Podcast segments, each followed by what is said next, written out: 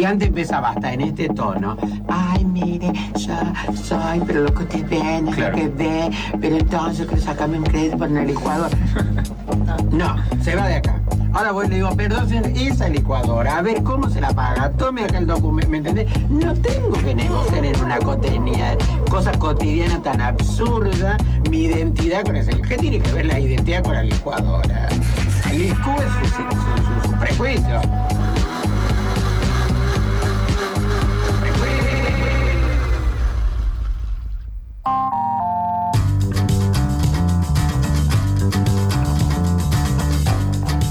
Minutos pasan de las 10 de la mañana. Estamos aquí en FM La Tribu, en Charco de Arena, haciendo territorios posibles lluviosos. Y le vamos a dar la bienvenida a Angie. Buen día con su columna de literatura en los márgenes. Buen día, Paulita y todos ahí en la tribu. ¿Cómo andan? Bien, acá un poco inundades, pero todo bien. Sí, está Eh, intenso el cielo, se vienen sí. días de lluvia. sí. ¿Vos qué tal? ¿Cómo andás? Bien, muy bien. Acá también generando eh, territorios posibles. Esta vez eh, vamos a hablar un poco de, de poesía. Eh, bueno, como saben, siempre hablamos mucho de poesía.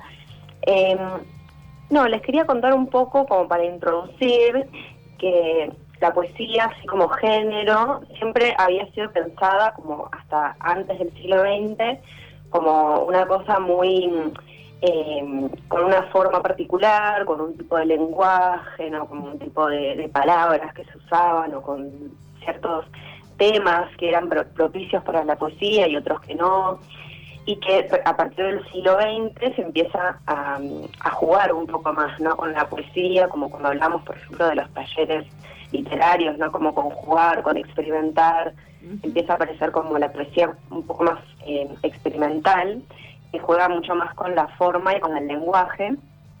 Eh, empieza un poco en Europa, pero después se hace también muy popular en América Latina y tenemos muchos grandes escritores de poesía visual y poesía experimental en, en Latinoamérica. Y les quería traer a una poeta que se llama Amanda Berenguer, que es una poeta experimental de fines del siglo XX. Eh, ella es parte de una generación que se llamó la generación del 45 Ujú. en Uruguay, es de Montevideo. Sí. Eh, y bueno, ella tiene muchos libros, o sea, no hay mucho sobre su vida, la verdad no encontré tanto. Eh, tuvo su pequeña editorial junto con eh, su marido, que también era escritor, que se llamaba La Galatea, creo, y entonces ella hacía sus propios libros, por ejemplo, lo cual me, me pareció como algo exótico Mm. para la época. Eh, y jugó mucho con la poesía, tiene poemas muy lindos, como muy de jugar con las palabras. Eh, y tiene en particular un libro que se llama eh, Composición del lugar, en donde eh, un poco ella lo que hace es como presentar un tipo de mm, proceso de escritura, que ella misma define como poesía cinética, en donde eh, todo arranca como desde un mismo lugar, ¿no? Ella se posiciona siempre en un mismo espacio, o sea, su cuerpo, ella se pone en un lugar, mirando hacia como el horizonte, suponemos que está mirando al mar o como al río ahí en Montevideo, eh, siempre en el atardecer, y mientras ocurre el atardecer, ella va escribiendo un poema, ¿no? Entonces siempre el poema trata de, de escribir ese atardecer. Eh, el, el resultado de este primer poema es como un poema más clásico, digamos. Ahora igual les vamos a leer para que se entienda un poco mejor. Y después con ese poema va experimentando cosas, ¿no? Eh, hace una versión 2 del poema en donde hace como el esqueleto del poema, como con, con la pura emoción, con las palabras como más intensas que tiene. Eh, a veces hace hasta como una ecuación con símbolos matemáticos.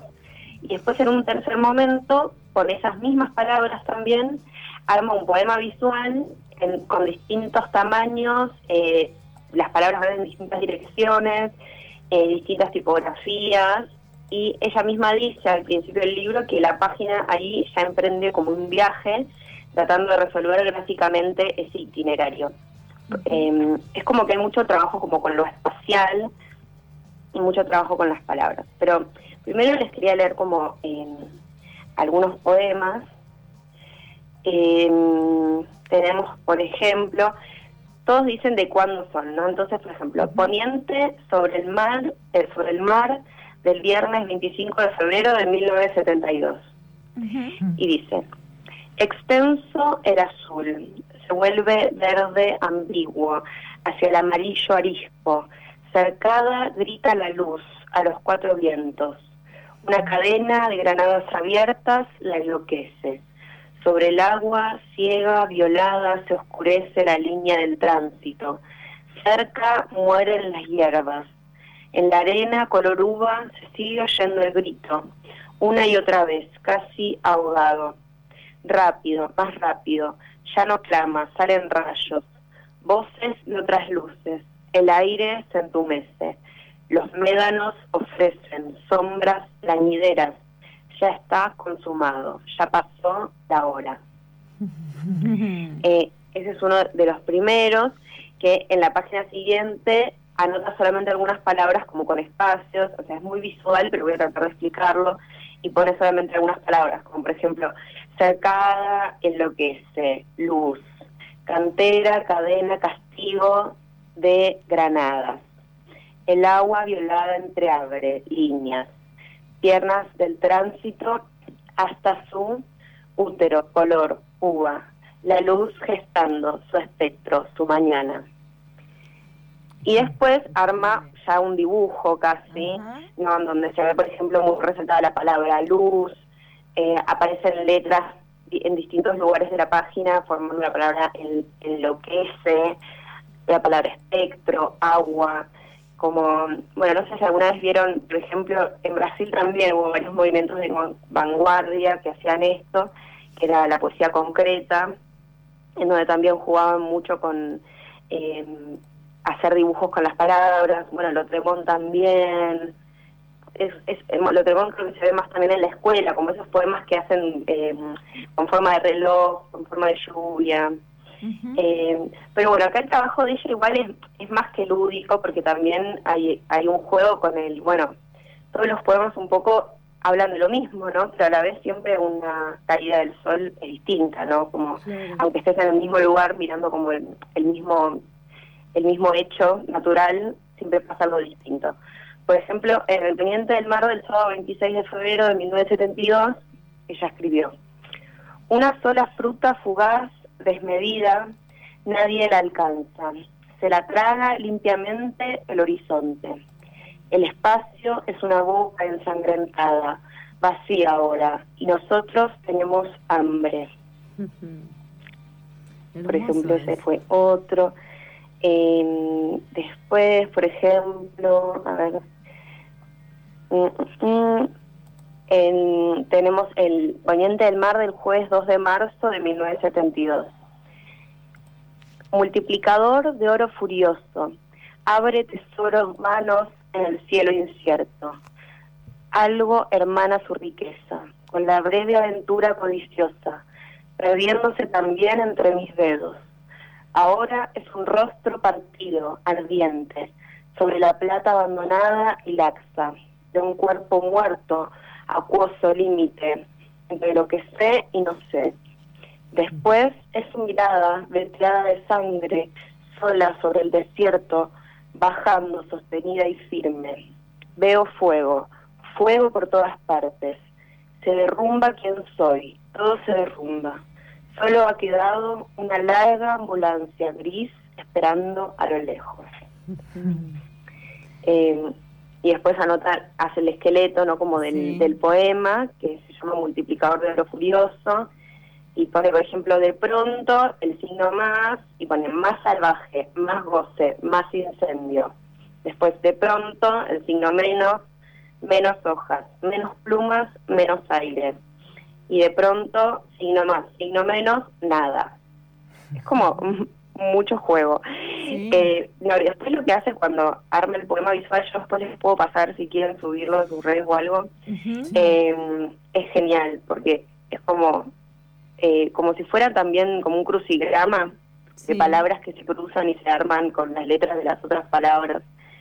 Y, bueno, esa es un poco como la propuesta de, de este libro, ¿no? El experimento, que es también como romper un poco con lo convencional, justamente también la poesía visual eh, tiene un lugar marginal como dentro de lo que sería el canon literario, porque em, es como que hay críticos que dicen que, bueno, no, no es un texto, no es poesía, porque ya pasa más como a un lenguaje em, visual, ¿no? Como se toca ya con las artes visuales casi. Eh, y sin embargo hay gente que considera que sí, que eso es un texto, que es como un tipo de discurso también, em, ese juego con las palabras. Y también en estos poemas como que el lenguaje se entiende al igual que como el, atardecer, ¿no? Como algo cambiante, que está todo el tiempo en movimiento eh, y que se vale también por sí mismo, como que el poema cobra vida propia, como mutando, ¿no? Como esto que hace de que el mismo poema lo escribe tres veces con distintas formas, demostrando cómo el lenguaje también toma vida propia un poco y la poniente de sol, que era como el el disparador eh, también es como, como esa cosa que pasa en un segundo y cambia totalmente y pasa lo mismo con las palabras. Y es claramente rupturista no con lo que sería como eh, la poesía referencial más tradicional esto que, que ella hace. Y a ver si les, si les leo otro. Todos a mí me parecen re parece que dicen todos lo mismo pero las palabras como cambian tanto también porque además es como también me da la sensación a una propuesta eh, colectiva también, porque es como una invitación a que si cada bien va, o sea, cada quien va haciendo algo de eso, se puede ir eh, como modificando partiendo de un mismo disparador. Sí, tal cual. Sí, sí, y también es una invitación de, de, interpretar, ¿no? Porque como no hay un sentido fijo de qué es lo que esto no se significa o qué quiso decir Amanda con este poema. Es como que cada cual puede sentir o le puede llamar la atención una palabra, una frase o cierta imagen que se le generó en la cabeza y en ese sentido también es como muy abierto, ¿no? Como a las interpretaciones, no está cerrado en cuanto a qué significaría todo esto. Em, bueno, hay otro que se llama Poniente del Mar del viernes 3 de marzo de 1972. Una multitud suspendida de cara a la luz arrastra entre sus pliegues caballos, coches, pájaros, veleros, combados de tormenta. ¿Cuánta luz queda? ¿Cuánto del día? Pasan sobre la piel curtida del mar y andan sobre él anugarrados, distraídos por la certera claridad donde bajan flechas, segundos de vida, Vendrá la noche inminente, pero todo es parecido al alba. Miramos la luz única y nos quedamos en ella. me parece muy bello. muy hermoso, sí. Sí, sí, sí. Sí, esta, esta cosa que, esto de, de que su incentivo o esto sea mirar un atardecer, pero mirar todo, todo lo que, lo que surge, ¿no? A partir de un atardecer. Sí, sí como los colores y a veces es como más fuego y a veces es como más tranqui, ¿no? Eh, a veces lo recuerda más a la noche, a veces más a la luz. Y es como que también cambia mucho. ¿Fue reconocida esta poeta uruguaya? Sí, eh, es bastante marginal, ¿no? Pero eh, en internet tampoco hay mucho sobre ella. pero con el de este libro que se lo dedicó ella, por eso también yo creo que pudo jugar tanto con la parte de la poesía visual, con las eh, tipografías y todo eso, porque los hacía ella misma, y hicieron una tirada de 500 ejemplares en ese momento y, después ya está. Ah. Em, en internet solamente encontré, por ejemplo, una muestra, una, eh, como una muestra de una galería que se hizo en base a este libro, entonces distintos artistas como que presentaron obras guiadas un poco por esta idea de, de, cómo componer un lugar, ¿no? que es como se llama, composición de lugar, y también con la idea de la poesía cinética, eh, que es como esta idea de que cada poema puede tener como distintas variantes, que puede oscilar, que puede haber eh, en la poesía verso libre, pero también lenguaje matemático, gráficos, planos, cartesianos, distintas tipografías, que la hoja en blanco puede ser como un espacio entero, no solamente como de la forma tradicional, una palabra al lado de la otra y, y después hacia abajo, digamos. Como que esa idea sí sirvió, parece, como disparador para otras artistas, Eh, y, y, nada, también leer siempre este tipo de cosas te dan ganas, porque decís, ay, qué divertido, como que también mm. yo podría hacerlo, ¿no? Como un poco lo que pasa con las vanguardias también. Y esto de poesía cinética lo inventó ella en realidad, porque no encontré mucho más, como mucho más referente que ella, y pero me imagino que por lo que es la, energía cinética, ¿no? Que es energía cinética es la que posee un cuerpo a causa de su movimiento. en, nada, y tiene que ver con esto, con una poesía que está en movimiento constante, de alguna forma. Y, y, no, y también quería como traer así, porque me hizo acordar un poco leyendo esto, eh, otro libro que se llama eh, El cielo de Boedo, que es de Daniel Durán, eh, que también es como una serie de poemas que registran el curso de las estaciones desde una terraza, esta vez en Boedo, ¿no? Como también es como el mismo proceso. Él eh, siempre está como en alguna especie de balcón o terraza en Buenos Aires, en, el barrio de Boedo, y mira el cielo en distintos momentos del año y de alguna forma va escribiendo distintas cosas según lo que le va trayendo eh, esto. Y, y bueno, nada, también como el cielo siempre sirve como, como eh, mediador también, ¿no? Para, mm. para como que mirar el cielo, describir lo que pasa en el cielo, muchas veces también nos sirve para, para decir lo que, lo que nos pasa, o para escribir un texto, un poema lindo. Em, por ejemplo, a ver, si quieren les leo un poquito del, del de Durán, si tenemos tiempo. Eh, por ejemplo, de invierno hay una crisis. Nadísimas oscuras de un gris que se adhiere a las paredes de las torres que han seguido.